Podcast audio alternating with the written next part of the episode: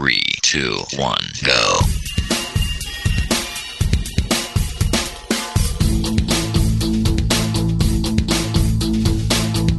Enredando, la informática que se escucha.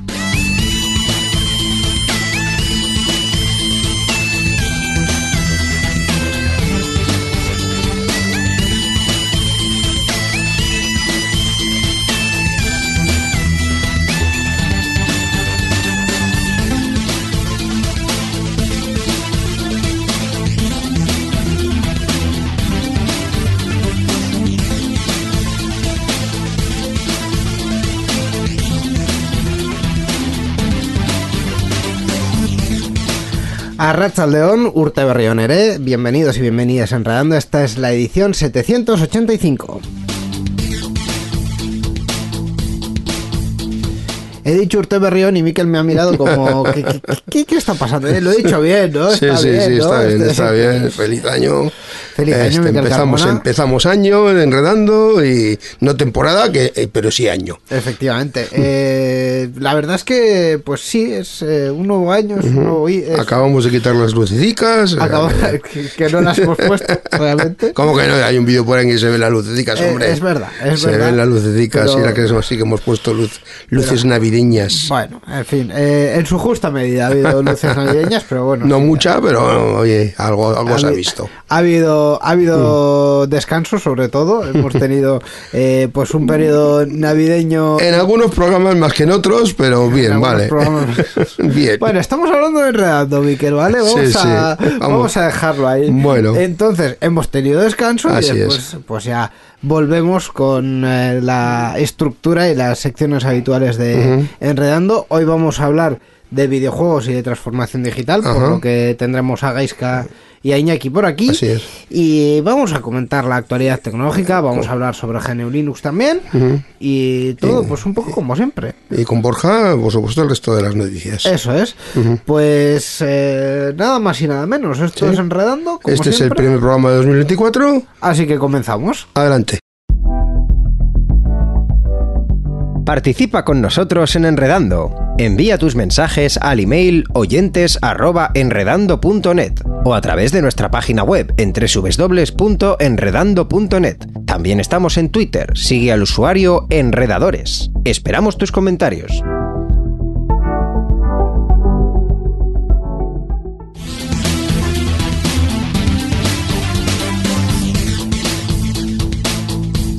Enredando, la informática que se escucha.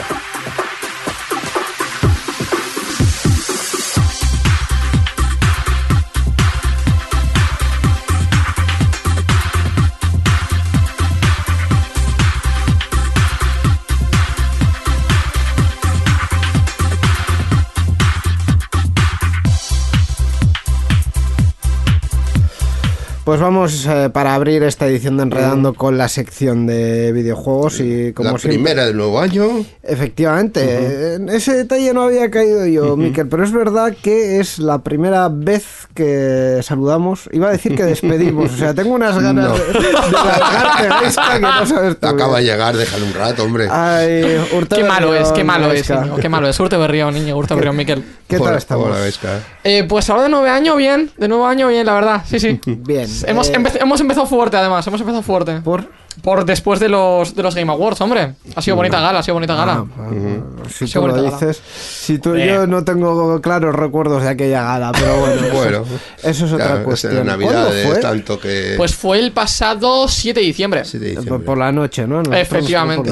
Efectivamente. el año pasado ya. bueno, del 7 al 8, pero sí, vaya. eh, ah, bueno, pues eh, creo que le voy a tener que enviar un recordatorio a mi Íñigo del pasado. Ajá. Pero bueno, esto ya. En fin. Eh, es que viajamos mucho en esto.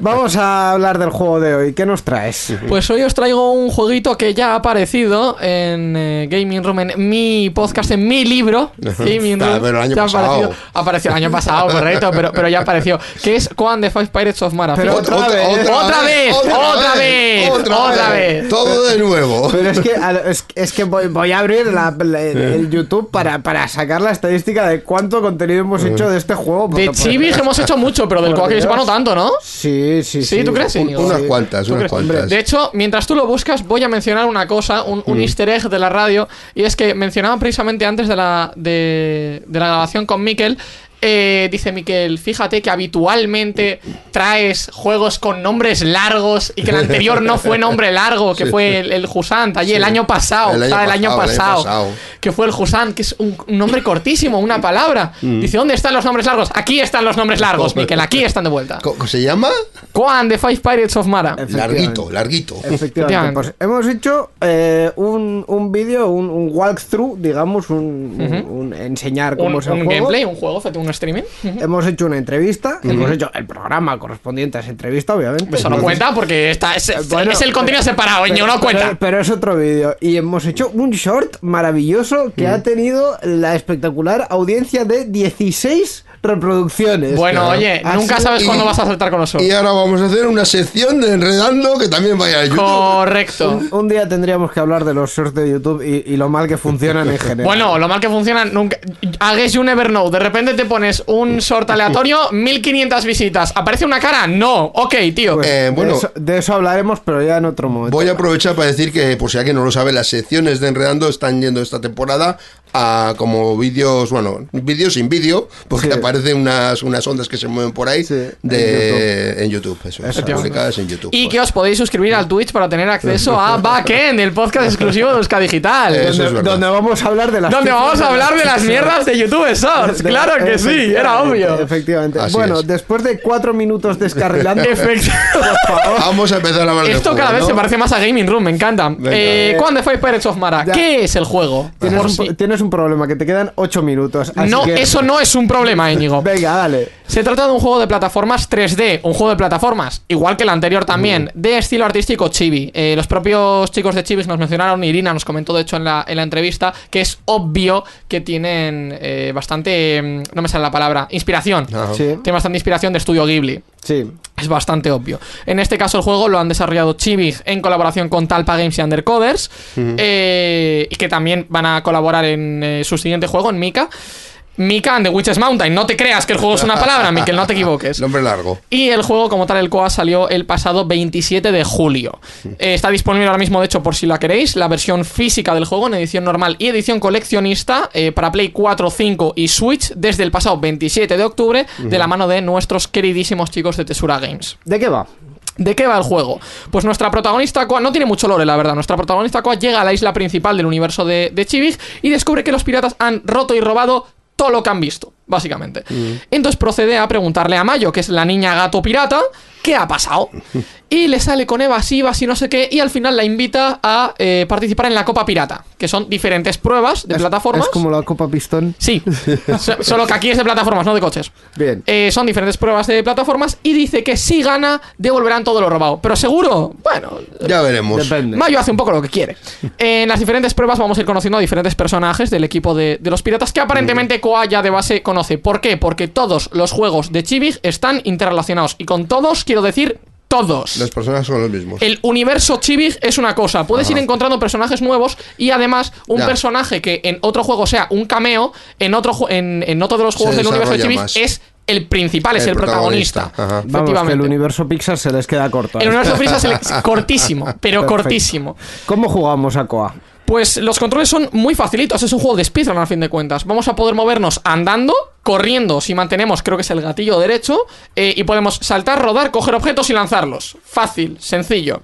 En el caso del rodamiento es el más complicado de todos. ¿Por qué? Porque para coger un objeto pulsas un botón, para lanzar un objeto pulsas el mismo botón y se lanza a, digamos, la zona más cercana que tengas. Eh, para correr es mover el joystick y para, o sea, para andar, perdón, es mover el joystick y para correr es mover el joystick mientras mantenemos el gatillo.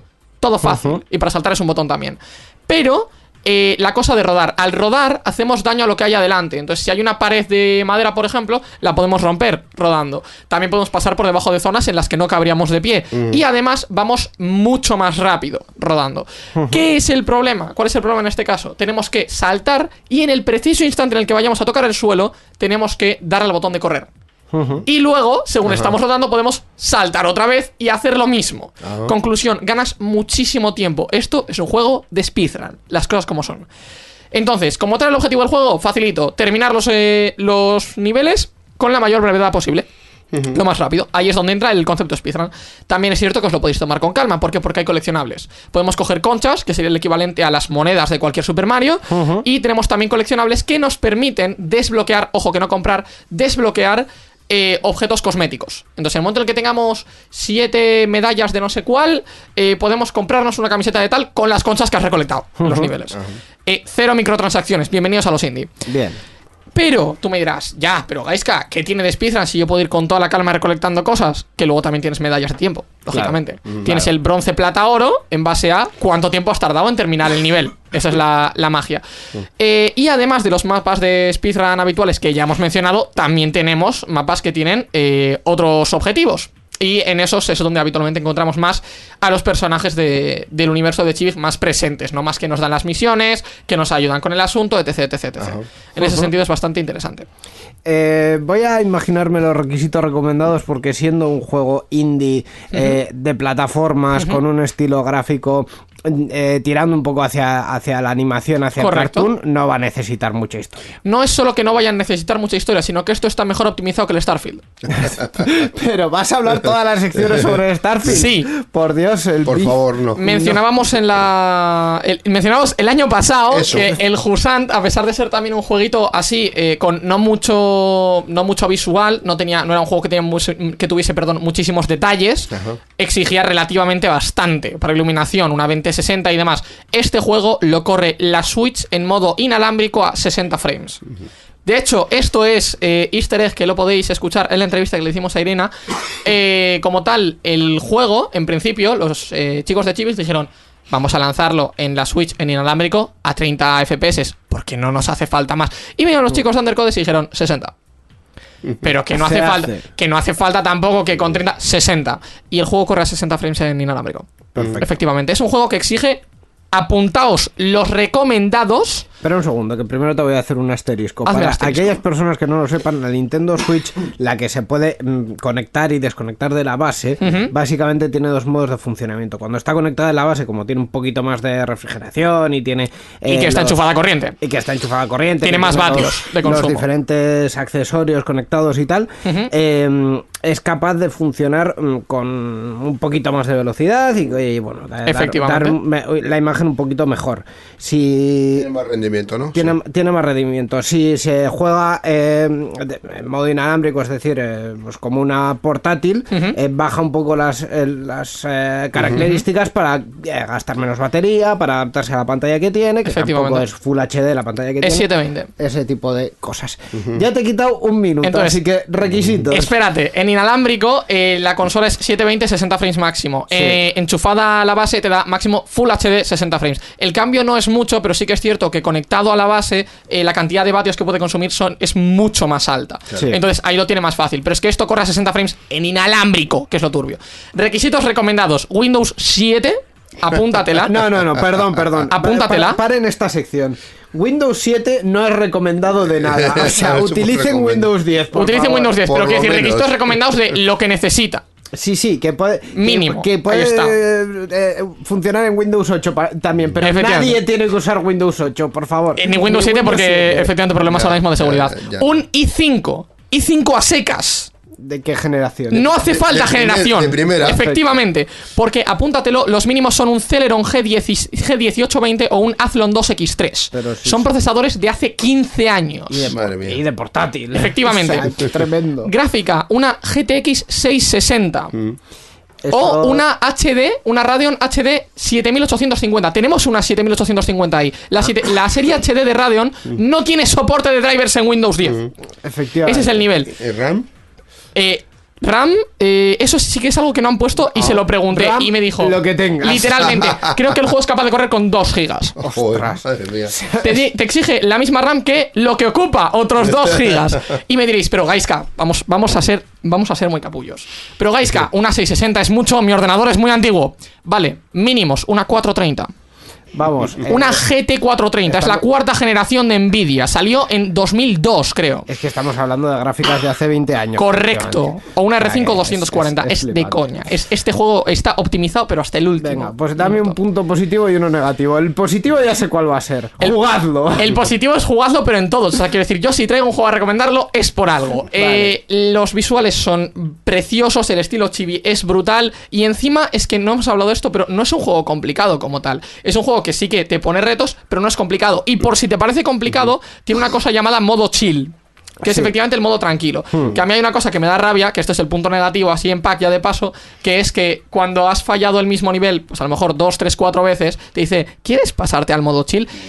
A mí es algo que me da rabia, pero es- eso es a título personal ya. O sea, quiero decir, no es mala idea que lo hagan. Está bien implementado. Te da la opción. Está bien implementado. Ese- Está ese bien punto te lo voy a tachar porque si Nintendo lo hace así es porque Bueno. realmente es muy recomendable. Sí, pero Nintendo no optimiza sus juegos tanto. Bueno, Bueno. Tears of the Kingdom, pero me da igual. Ah, a ver. En cualquier caso, yo, yo personalmente, y esto es, insisto, a título personal, eh, yo sí que daría una opción en ajustes de desactivar ese aviso. Ah. Yo, para mí. Para mí y para la gente a la que pueda decir, Eh. te estás tilteando, ¿sabes? Te está molestando, que no estoy consiguiendo pasarme el nivel y encima vienes y me dices, oye, eres un manco. A ver. O sea, no me está diciendo eres un manco, me está intentando ayudar, pero Para la próxima actualización de este juego, que incluyan eso. yo se, yo se lo sugeriría el poder desactivar el aviso como concepto. O sea, Sí. porque para la gente a la que le esté costando y diga, ah, no sabía que existía este modo, vamos a activarlo porque quiero tener una experiencia más tranquila. Sí que estaría bien. A mí me gustan los retos. A pesar de que me cueste, me gustan los retos. Ya, ya. Entonces, si fallo el mismo nivel 18 veces, pues lo fallo 18 veces. A la 19 que la sacas es más satisfactorio. Como Mm. los Dark Souls, lo mismo. Pues esta es la recomendación de hoy, Coan de Five Pirates of Mara, de Chivik Talpa Games y Undercoders, disponible para Nintendo Switch, PS4 y PS5, tanto en físico Jugadlo. como en digital. Jugadlo, gracias Gaiska. A vosotros. Muchas gracias. La informática que se escucha.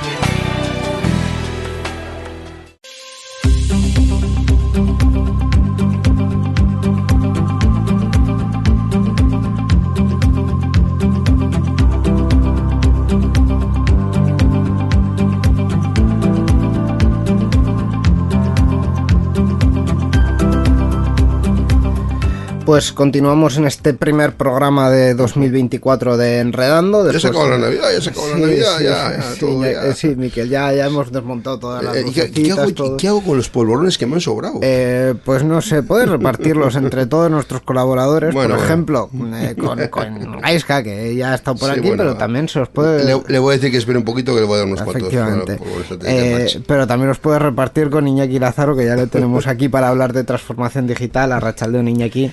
Arrachaldeo, muy buenas. Hola, Iñaki. Urte Berrión. Urte Berrión, sí, Urte, que eso, decir eso, ya eso. feliz año nuevo y todo lo mejor para el, Eso, eso, Urte para el Berrión. 2024 y, y todo lo que tenga que llegar, sí, sí. Sí. Vamos a hablar hoy de, de transformación digital, por, por supuesto, pero vamos a recuperar un concepto que nos viene de hace unos meses, que es el de los caminos improbables, eh, de las conexiones improbables, mejor Sí, dicho. sí, bueno, sí, sí. caminos, conexiones improbables, sí, son esas uniones que podemos poner tecnología y otros ámbitos de la vida que parece que no tienen conexión y, y la pueden tener, ¿no? Y efectivamente, como recuerdas muy bien, compartimos mm, jornada de- del Foro de Transformación Digital sobre Cultura en el mes de octubre del pasado año 2023, que decir que toda la audiencia que no tuviera en ese momento oportunidad de, de- de disfrutarlo en, en vivo e indirecto lo podría seguir escuchando a través de los podcasts de, Euska Digital. Es. Ahí se puede escuchar ese foro de transformación digital relacionado con, con cultura y... per- sí, digo bien, con cultura y tecnología, transformación digital en la, en la cultura. Y eh, eh, para este nuevo programa de Año Nuevo mm, tengo buenos propósitos. Yo quiero empezar, como co- creo que mucha gente, eh, practicando deporte. Bien. Bien, bien. Haciendo ejercicio, moviéndonos. Entonces, eh, me apetece hablaros y, y compartir con los oyentes dos temáticas que a priori podían parecer antagónicas o, o diferentes, como es la tecnología y el deporte. Es un concepto que, bueno, en general está ya impregnado de, de tecnología, no, no hablando de, de deportes más tecnológicos como el deporte del motor, que quizá ya se nos va un poco más de, de, este tema. hablando de deportes normales. Eh, no voy a hablar de sports, no, no, no. No, de, no, que lleven máquinas, sino de. yo estaba hablando de la Fórmula 1, pero vale, ya sé que, ya sé que no te gusta. No, no, de la Fórmula 1 no. Hablamos de correr, pero sin coche. No, pero, por ejemplo. Aún así, corriendo ya, la mayoría de personas que se dedican profesionalmente a, correr o de forma seria, digamos, llevan un reloj que les mide multitud de parámetros de salud y, tal, pero hay mucho más aparte de eso. Hay muchísimo, muchísimo más. Eh, está bien que dejemos claro que no vamos a hablar de videojuegos deportivos, para eso hay secciones, eh, hay programas, hay espacios aquí en Euskadi Digital que lo, que lo explica muy bien. Nosotros vamos a centrarnos en mm, cómo mm, la transformación digital también puede afectar al mundo del deporte, tanto a los que a nivel individual lo podamos practicar, como a los, mm, digamos, clubes más profesionales, donde obviamente seguro que hemos leído noticias, eh, referencias a, la aplicación de la tecnología, ¿no? Pues en deportes, digamos, de masas eh, que se siguen por multitudes como el fútbol, pues el famoso bar, ¿no? Eh, como los en los estadios de, fútbol y otros deportes también se inundan de cámaras, además cámaras con una precisión que hoy, evidentemente la tecnología facilita. También tiene una parte muy importante de, polémica, porque Igual cuando hablamos también de, tecnología, deporte, nos viene a la cabeza los smartwatches, ¿no? Los relojes inteligentes que por supuesto también han revolucionado mucho pues todo lo que puede ser mejorar eh, la recogida de datos, ¿no? Desde el punto de vista de la persona deportista, lo que pueden ser pues pulsaciones, eh, hábitos eh, que pueda tener en cuanto a nivel de, kilómetros corridos, de que se pueda correr en el mundo del, running, de, deportes como atletismo y, otros tipos, ¿no? Entonces, bueno, yo creo que el ciclismo efectivamente, al final podemos decir que hay beneficios de la tecnología en el deporte, ¿no? Podríamos hablar, por ejemplo, de la mejora del rendimiento, mm, ya digo, pues a nivel de un smartwatch o otro tipo de dispositivos que, mm. unidos al cuerpo, unidos a mediciones de ciertos datos, podrían mejorar, pues eso, mm, hábitos, digamos, de, cotidianos del deporte, incluso pensando en tenis, badminton, etcétera, sensores que puedan tampoco, también pues calcular eh, ciertos parámetros de rendimiento del deportista, velocidad que, que, de golpeo a la raqueta. Bueno, las posibilidades casi casi son infinitas y, cada vez más, ¿no? Otra cuestión que me parece muy muy importante, eh, y aquí meteríamos una tercera derivada de ecuación dentro de deporte y tecnología, es la salud. ¿eh? Proteger al deportista en cuanto a sistemas de alerta que por ejemplo pues puedan prevenir de, ciertas situaciones de riesgo que se pueden dar también en el deporte, ¿no? Ciertas alarmas que, que bueno, que deberían de, de, ponerse. A mí me interesa también especialmente el deporte más justo, ¿no? Hemos hablado del VAR. Eh, el VAR al final es una cuestión polémica, pero que mm, hace que una persona que como es un árbitro que directamente pues tendrá sus dudas, no siempre puede apreciar de manera justa lo que está sucediendo, tenga un monitor, tenga un lugar donde pueda una ayuda, una ayuda, efectivamente. Entonces mm, también puede hacer que la tecnología haga del deporte un poquito más justo, ¿no? Eh, también eh, que el deporte llegue a más personas. Eh, de alguna manera, cuando hablamos de deporte adaptado, hablamos de deporte inclusivo, también la tecnología puede, puede ayudar, ¿no? Quizás no muchos oyentes sepan que tenemos todo un campeón del mundo de, de, tiro al plato que es invidente. Entonces, bueno, pues evidentemente se basa mucho en uso de la tecnología, el poder sustituir eh, pues ciertos elementos visuales por elementos de escucha. Entonces, yo creo que también el deporte, mm, en ese sentido, se puede beneficiar de la tecnología en cuanto a hacer llegar a todo tipo de personas, independientemente de sus aptitudes o características en un momento, en un momento dado, ¿no? Efectivamente, en el deporte paralímpico, eh, claro, eh, quizá en, en, Enredando y en Euskadi Digital en general hablamos un poco más de, de, de informática y de tecnología a ese, a ese nivel, pero en el deporte paralímpico los desarrollos tecnológicos que ha habido a nivel de eh, sistemas de ayuda, de materiales, eh, de, diseños de todo tipo mm. para, eh, para complementar, digamos, las, las características mm. físicas de cada persona han sido brutales y es muy importante también que esos deportes se mantengan como deportes de alto nivel y que tengan una relevancia para que esos desarrollos eh, luego también se trasladen a las ayudas eh, ortopédicas, por ejemplo, que se van desarrollando a, nivel más general. para, los usuarios de calle. Eso es. Y eso al final también es tecnología, no, es, no es informática, pero sí es tecnología. Es además yo creo que suma de muchas tecnologías, porque también ese deportista que ha podido tener una lesión, que necesita una recuperación, pues bueno, hoy en día el, el mundo de la fisioterapia también tiene herramientas pues como los exoesqueletos, que pueden ayudar a mejorar la aptitud de, de la persona cuando está entrenando, etcétera. Y, todo esto de los exoesqueletos, que realmente pues tampoco es que sean elementos, digamos, totalmente democráticos y alcance de todo tipo de deportistas. Obviamente, deportistas de élite, los, los que salen mediáticamente en televisión, etcétera, mm. cuentan con, con, unos elementos súper innovadores y una recogida de datos muy, muy detallada. Pero hay un concepto que, investigando sobre la tecnología en el deporte, que me llama mucho la atención, que es el dopaje tecnológico, que no sé si hemos oído hablar de ello.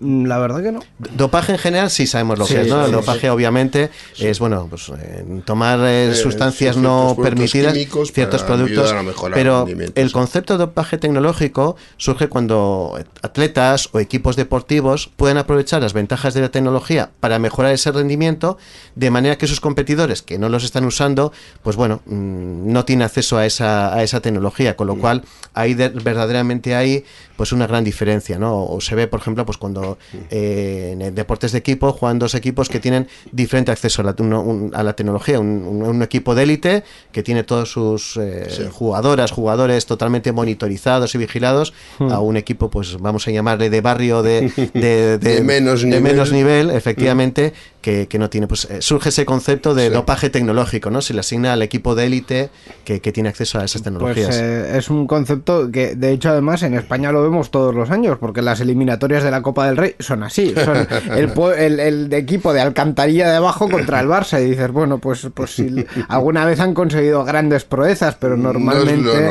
Normalmente los que llegan a las fases finales son los, los mismos de siempre, efectivamente, porque hay más recursos y entre ellos más recursos tecnológicos en, en todos Entre otros, sí, bueno, aparte del dopaje tecnológico que puede tener el equipo de élite, luego también está el componente de que muchas veces en ese ejemplo que tú pones, pues el equipo más humilde los jugadores no tienen una dedicación exclusiva, pueden tener su otro trabajo alternativo, eh, las condiciones de entrenamiento y la calidad de los propios jugadores también, claro. Claro, sí, sí, sí, sí. obviamente también. Ahí están seleccionados, están seleccionados de lo mejor de lo mejor del mundo y en otro caso son jugadores que seguramente son muy buenos, pero son del barrio y, que, y que, bueno, pues no tienen acceso a todo ese tipo de, de, elementos para seguir mejorando, ¿no? Porque si a un jugador de élite todavía le pones elementos para mejorar, pues va a ser un jugador más completo. Y en este caso, pues no, no tienen esos recursos ni tecnológicos, ni económicos, ni de ningún tipo. Y ahí surge ese concepto, ya digo que quería un poco traer a colación de este tema que hemos elegido hoy, lo del dopaje tecnológico, pues para, bueno, poner un poco ahí el, el referente de que la tecnología sea también democrática, que se libere también el hardware, ¿no? Aquí hemos hablado en muchas ocasiones de software libre, también hay hardware libre, ¿no? Hay equipamientos que de alguna manera se puedan, se puedan librar. Hace poco tiempo estuve eh, hablando con una eh, persona que me contaba que hay un, además en Bilbao, y el distribuidor eh, de un elemento, digamos, de medición de masa muscular, etcétera, que es distribuido en una empresa coreana, es decir, eh, lo fabrican en Corea y, para la zona de, España uno en, exclusiva que es de que es de Bilbao y crea un elemento muy muy importante a nivel mecánico pero no están sabiendo digamos darle un componente software de utilidad a ese, a ese elemento. Y en cambio los grandes equipos que han comprado este producto es un, producto bastante caro pues igual si un peso um, puede costar 10 20 euros para medir digamos eh, el peso corporal estos pues pueden costar 3.000 o 5.000 euros. Es decir lo tienen pues los gimnasios de élite y los clubes de grandes equipos en los cuales no solamente recoge los datos de la evolución muscular, de peso de los jugadores profesionales, sino luego esos datos los, digamos, los, los analizan de una manera mucho más detallada. Entonces, me parece que también es un ejemplo de mm, mismo dispositivo o con utilidad de medir, digamos, peso muscular o masa muscular, etcétera, pero dándole pues todo el valor, ¿no? digo, el, famoso Big Data, que no sé si llamarle Smart Data o Smart Data, pero que, que está el poder de, de mejorar pues las habilidades y las destrezas que pueda tener un, un deportista, ¿no? ¿No? Lo hemos comentado efectivamente por la parte del hardware, pero por la parte del software también muchísimas veces, que el software libre no significa que el software no pueda ser comercial y que el software libre en muchos casos, en muchísimos casos, suma. Es decir, hay mucha gente que está dispuesta a aportar eh, una mejora, una corrección a un software que, que utilizan diariamente o que utilizan habitualmente. Entonces, los ecosistemas de, de software libre siempre suman. Eh, ¿Por qué no se hace todo, prácticamente todo, bajo software libre? Pues eh, es una cuestión que tiene, para mí sigue teniendo muchas incógnitas y muchos intereses que no están del todo. el, interés que tienen estos deportes, digamos, estos equipos de élite es bastante claro, ¿no? No quieren que haya otro club que pueda ser. Si fuese, digamos, eh, deporte escolar o fuese deporte, digamos, más no competitivo, hmm. yo lo veo muy claro, ¿no? Pues al final lo importante es que, el, hmm. que la persona deportista, pues, eh, disfrute del deporte, lo haga en condiciones de salud y mejore su, digamos, su, su vida, ¿no? De alguna manera. No se trata de, del deporte para ganar, ¿no? Que es un poco la, la gran diferencia.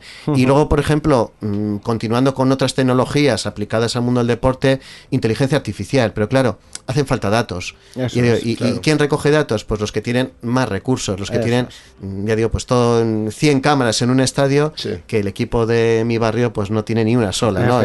bastante uno que se mueve ahí cámara. Entonces, yo ahí sí que en este nuevo año, pues como digamos, mm, deseo, pues hablaría pues de una mayor democracia tecnológica, tanto en el deporte como en otros campos de la tecnología, ¿no? Y ahí estoy contigo, Íñigo, que, que el software libre mm, en la sociedad yo creo que, que es un elemento que, que nos hace mejores, que nos hace más competitivos y que desde luego que es un, es un avance, ¿no? Así que bueno, pues eh, dos propósitos, había hecho uno, pues dos propósitos, ¿no? Software libre que nos traiga este nuevo año 2024 y también deporte, pues para combinarlo con tecnología y que nos haga pues más saludables, si es posible. Pues ahí dejamos estos dos eh, buenos propósitos y también todo lo que hemos comentado sobre eh, tecnología y deporte, en este caso sobre la transformación digital del, del deporte. Pues es que ricasco Iñaki, nos vemos en la próxima ocasión, en, en la próxima sección de transformación digital. Un placer. Muchas gracias.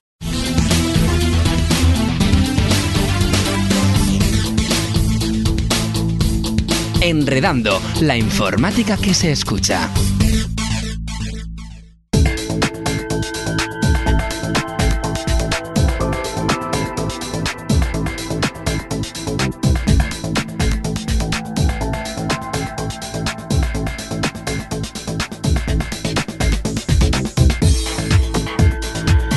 Abrimos apartado de GNU Linux en esta edición 785 de Enredando y de sospecho que con el nuevo año, Miquel, nos vas a hablar de alguna nueva versión, de alguna nueva cosa, pero mm, creo que no va a ser de Firefox. No, no, Firefox lo vamos a sacar.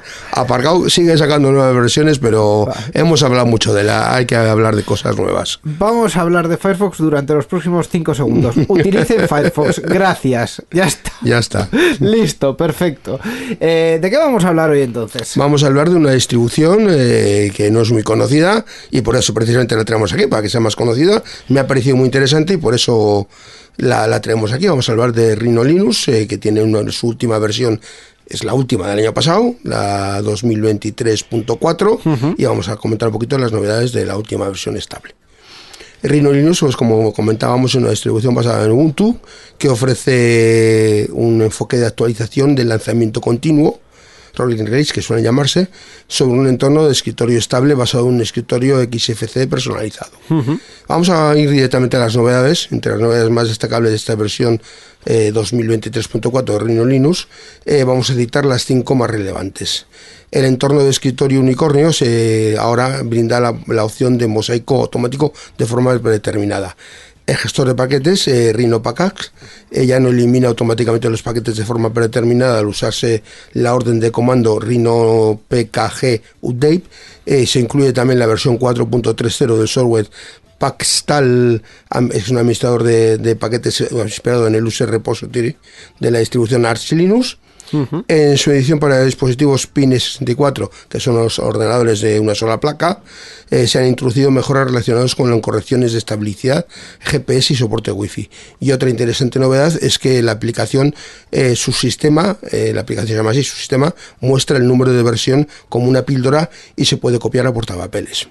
En resumen, y al igual que en la única, en única versión anterior, en el equipo de desarrollo de Rhino Linux eh, sigue llevando a cabo un fabuloso proyecto de sistema operativo basado en Linux, eh, basado en Ubuntu, con un enfoque fuerte en el formato de actualización del lanzamiento continuo, sobre un entorno de escritorio estable basado en XFCE, altamente personalizado, eh, que llaman Unicorn Desktop. Por último, solo nos queda recordar la página web desde la que podemos descargar esta versión 2023.4 de Rhino Linux y la edición es muy sencillita, rhinolinux.org, la voy a deletrear R-H-I-N-O linux.org. Efectivamente, con H intercalada. Ah, sí, por eso quería hacer el, hincapié en ese detallito. Como intercalada también es esta sección entre las noticias y el resto del contenido de Enredando, que la sección nos viene gracias al GLUB, al... Eh, bueno, dilo tú, que lo dices muy bien. el GLUB es la Asociación en Vizcaya de Usuarios de GNU Linux, que se dedica a promover el uso del software libre, tanto en el ámbito público como en las empresas y usuarios particulares. Y tenemos una página web, la dirección es www.glub.bit, glv.bit latina z. La informática que se escucha.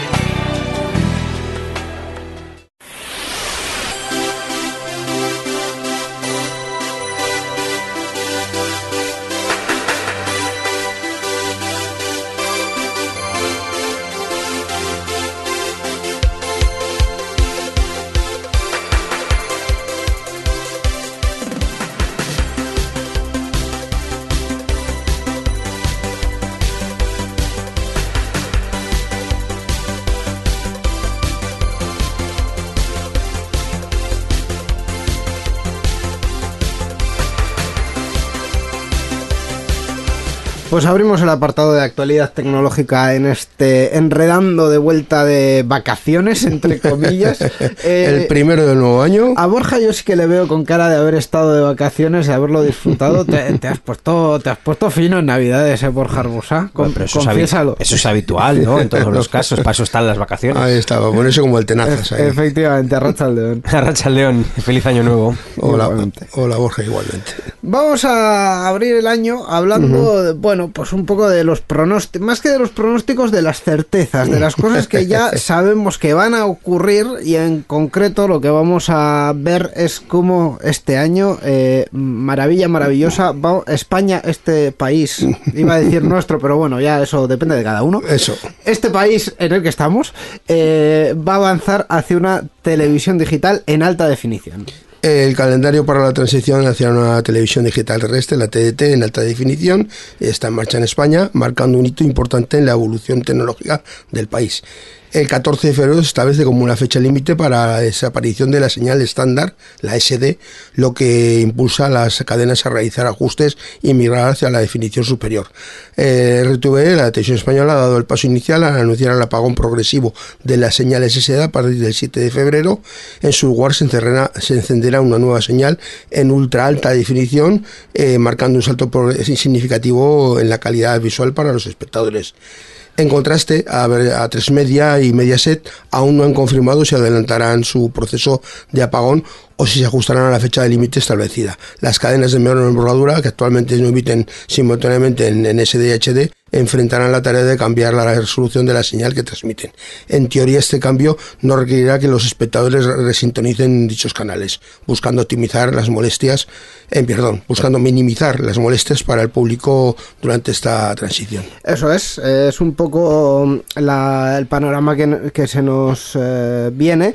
Eh, si no recuerdo mal, esto no llegó a ser un requisito de la Unión Europea, por lo tanto, en los sucesivos retrasos que ha habido, creo que no corresponden con ninguna multa, creo recordar. Eh, en cualquier caso, pues sí que es interesante que ya pues los canales que en las teles grandes se ven un poquito mal, pues ya se vean un poquito eh, mejor. Eh, lo dicho, Radio Televisión Española ya ha confirmado su fecha. Para todos, el límite es el 7, el, perdón, el, 14, de febrero. Eh, un día muy apropiado, por cierto. Eh, pero bueno, algunos ya se están adelantando y lo que decíamos, mm, cadenas como mm. D-Max, DX, Ten, pues algunas ya han hecho algunas pruebas para pasar directamente de definición normal a alta definición y en teoría no hay que hacer nada en ningún sitio y si no, pues a partir del 14 14 de febrero, resintonicen. en nuestro ámbito, que igual puede ser un poco más interesante, de las cadenas locales no se sabe absolutamente nada. Eh, EITV, tanto en Euskadi como en Navarra, eh, va a hacer el cambio el día 8 y hay algunas cadenas que se adelantan un poco, como eh, TV3, Canal Extremadura o Televisión Canaria, Canaria, que lo van a hacer el 16 de enero, o sea, ya prácticamente. Dentro de nada. Y el resto parece ser que van a ser el 12 de febrero, adelantándose un poco, pero tampoco hay confirmaciones oficiales. La mayoría de información viene de Fenitel, que es una federación de instaladores. O sea que mm, también cojamos un poco ciertas cosas con pinzas puede haber cambios, pero sin duda una noticia interesante. Hombre, interesante mm, en varias partes yo te diría, lo primero de todo que haya que celebrar es que no haya que resintonizar ni hacer nada, porque yo creo que a la gente ya se le han metido suficientes apagones analógicos y modificaciones y cambios en el televisor para que no tengan que otra vez eh, que hmm. a, nosotros igual de lo vemos desde un punto de vista más sencillo que es darle un botón sintonizar y a tomar por saco, pero otros en plan de ¿qué ha pasado? ¿qué ha pasado? Bueno, eso siempre es de celebrar. Por otro lado, fíjate, es una noticia que ahí me ha dejado un poco me. O sea, lo mismo que hace años cuando hacían los apagones digitales era una cosa importante, yo creo que la tele lineal se ha quedado un poco... Es una muestra de que la tele lineal se ha quedado un poco atrás. Sí, Sí, sí.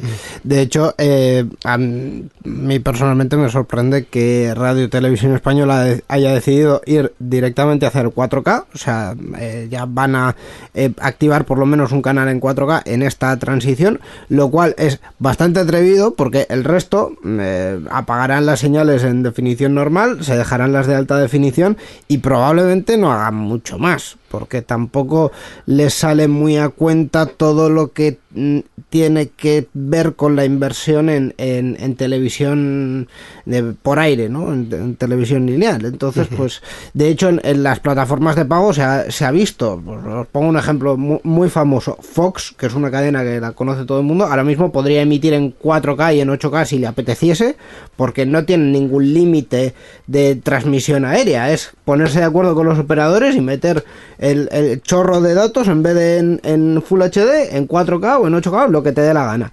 Eh, no lo han hecho porque no tienen los equipos para ello y probablemente no los vayan a tener mucho tiempo porque mm, no les interesa, no les sale a cuenta más bien. Es una cosa de la que hemos hablado, pero llevamos mucho tiempo hablando, porque cuando salieron las primeras teles en, 4K o los primeros, eh, yo que sé, cualquier cosa para consumir contenidos en 4K, igual llevamos 10 mm, años desde que han salido los primeros aparatos. ¿Tanto? Pues eh, ponte a buscar, ponte a buscar en qué año salieron los primeros aparatos eh, comercializados, vale, que a lo mejor en aquel entonces valían del hilo de 3.000 pavos y nadie los podía comprar, pero... Tengo el dato. Venga, dame el dato. Y el dato es 2012. Toma ya.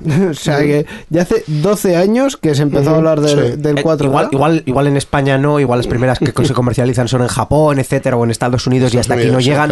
Pero yo creo, yo creo recordar, ¿vale? Que para años tipo eso, 2012 o 2014, ya se empezaba a hablar conceptualmente, o sea que existían modelos comerciales, aunque evidentemente las veíamos en el CEX o ferias similares y tal, y no mm, los veías igual en la tienda para comprar o, valían un dineral. en la tienda 2013, porque estoy viendo un artículo artículo en concreto de shataka.com, cinco televisores por los que estar preparados para la llegada del 4K, sí. ja, 17 de diciembre de 2013. Pues había 10 años después, el 4K sigue sin llegar, al menos en la televisión lineal, y tampoco esperamos verlo eh, próximamente. Y en cuanto a los contenidos que puedes eh, encontrar en plataformas de streaming, pues el 4K tampoco es una cosa, digamos, excesivamente demandada, que yo sepa. Es decir, que ahora mismo la mayoría de los contenidos los tienes en calidad HD y sí que es cierto que muchas plataformas los puedes encontrar en 4K, pero que si no los tienes en 4K, yo no he visto que tampoco eso sea un factor diferencial por el cual la gente estaría dispuesta a pagar más de un céntimo. No, no, eh, así es. De hecho, Netflix, la estrategia comercial que tiene es precisamente el, darle el 4K solo al, al nivel superior. Hay mucha gente que tiene el nivel superior Mm, permitidme dudarlo, ¿no?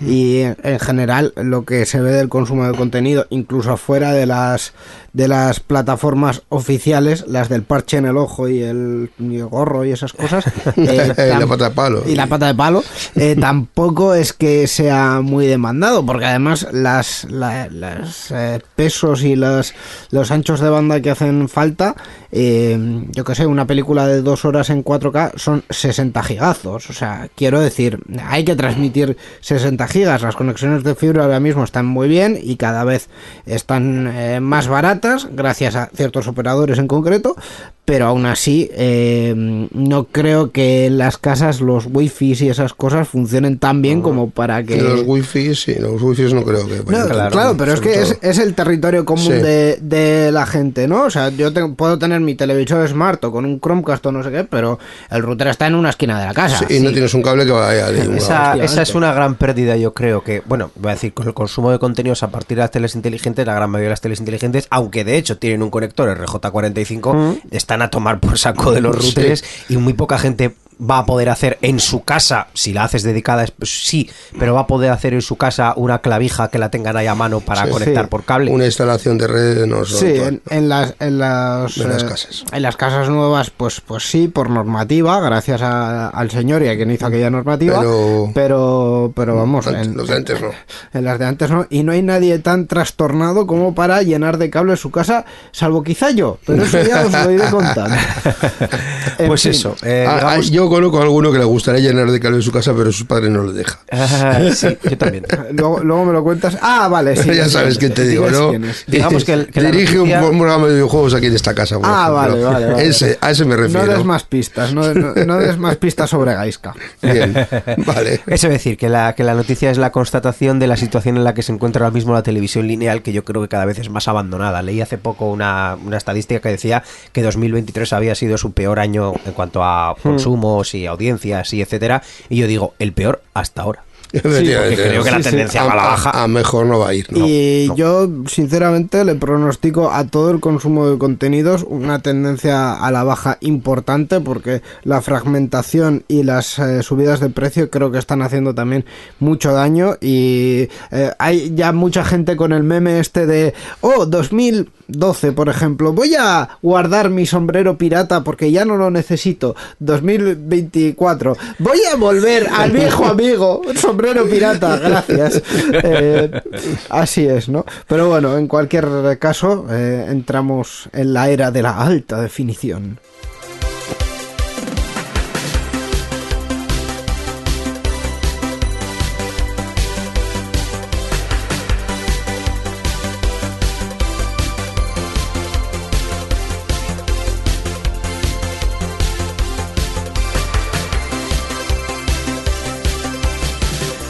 Bueno, vamos a seguir un poco viendo mm, el futuro, digamos, porque eh, por, suerte, por suerte, especialmente para los que hablamos de, actualidad, hay un evento al principio de, año, muy al principio de año, que se llama el CES y que... Todos los años a principios de año.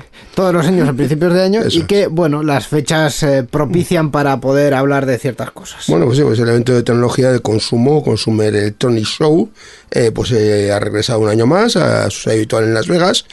Eh, y está pues desde el martes día 9 hasta el viernes día 12 de este mismo mes de enero en formato totalmente presencial y con participantes como Samsung, LG, Asus, Sony, AMD y Dell. Eh, la feria con, pues, a contar con, con, ha contado con las últimas novedades en electrónica de consumo englobadas en hasta 41 categorías de productos con sectores como la realidad virtual y aumentada, eh, la ciberseguridad, la salud digital, el hardware e incluso la belleza en el mundo del motor, o el mundo del motor, sí, claro. Sí, la, belleza, o el mundo del motor. Como concepto o el, mundo, del motor. eso es, eh, aparte de, mm, la tendencia, digamos, que ha habido, que no solo del, del CES, de eventos o empresas, mejor dicho, donde eh, cualquier cosa le añaden una inteligencia artificial y vamos para adelante, nuevo producto. Eh, em, aparte de ello, pues ha habido algún, alguna presentación que ha estado interesante pues, por ejemplo, eh, Nvidia ha presentado eh, gráficas eh, nuevas durante el CES, pero quizá hablemos, hablaremos un poco más de, ello cuando tengamos más información y empiecen a, estar ya calentitas y, y disponibles. Al alcance. Efectivamente, en cualquier caso, eh, primer punto positivo, que es un evento que resiste, o sea, que eh, sorprendentemente el, el, sector no le ha dado la espantada absoluta al CES. Sí, cosa que es bastante poco habitual, porque eh, muchos eventos de estos pues están ya desapareciendo o, en horas bajas, y este parece que está aguantando bastante. Quizás es porque un evento que está más dedicado al hardware y a los productos físicos, que al final necesitas verlos o tocarlos o probarlos, y una cosa que evidentemente se perdería si no tuvieras opción de hacerlo en un formato digital. No es como la presentación de programas o de software, evento de desarrolladores o de videojuegos, donde realmente lo que se te presenta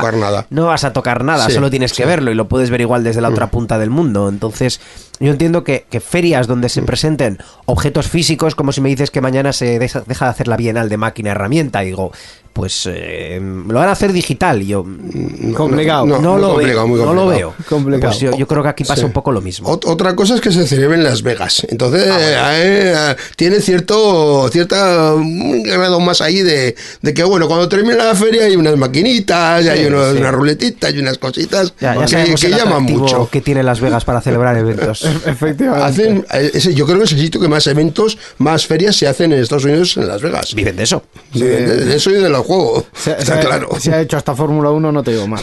pues eso. En fin, eh, sí que es cierto que el CES en general ha sido el, gran evento donde se mm, eh, presentaban cositas interesantes de, grande, de mm. muchas categorías de productos y la verdad es que repasando un poco lo que tenemos hasta ahora, no destacaría nada, pero todo está, bueno, curioso, bien. en cualquier caso, si seguiremos escrutando y si vemos algo que tenga especial relevancia, lo comentaremos. Lo comentaremos como siempre con Borja, que nos ha acompañado en esta sección de noticias. Es que ricasco. Muchas gracias. Muchas gracias, muchachos. Nos vemos en la próxima. Participa con nosotros en Enredando. Envía tus mensajes al email oyentes@enredando.net o a través de nuestra página web en www.enredando.net. También estamos en Twitter. Sigue al usuario Enredadores. Esperamos tus comentarios.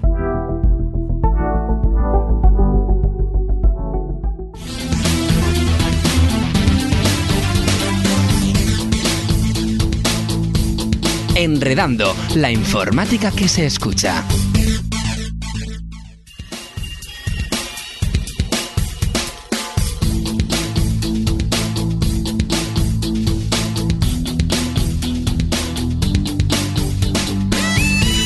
Pues hasta aquí esta edición 785 de mm, Enredando, que la verdad ha venido muy interesante y muy, cargadita de cosas para ser eh, la primera del año. Y yo estoy muy contento porque en las, últimas del año, sobre todo en las dos últimas, estaba yo con la voz como un poco perdida y ya este parón me ha servido pues para recuperar eh, mi mi voz eh, aquí tan, Tu voz celestial. Celestial. efectivamente. bueno, celestial más o menos. Efectivamente. Pero bueno, por lo menos que se me oiga. Pero también te digo que eh, estamos teniendo mucha suerte porque hemos esquivado de momento la segunda oleada de gripe. los tres, los cuatro, tres o cuatro virus que hay por ahí que dicen respiratorios, que si gripe A, que si no sé cuál.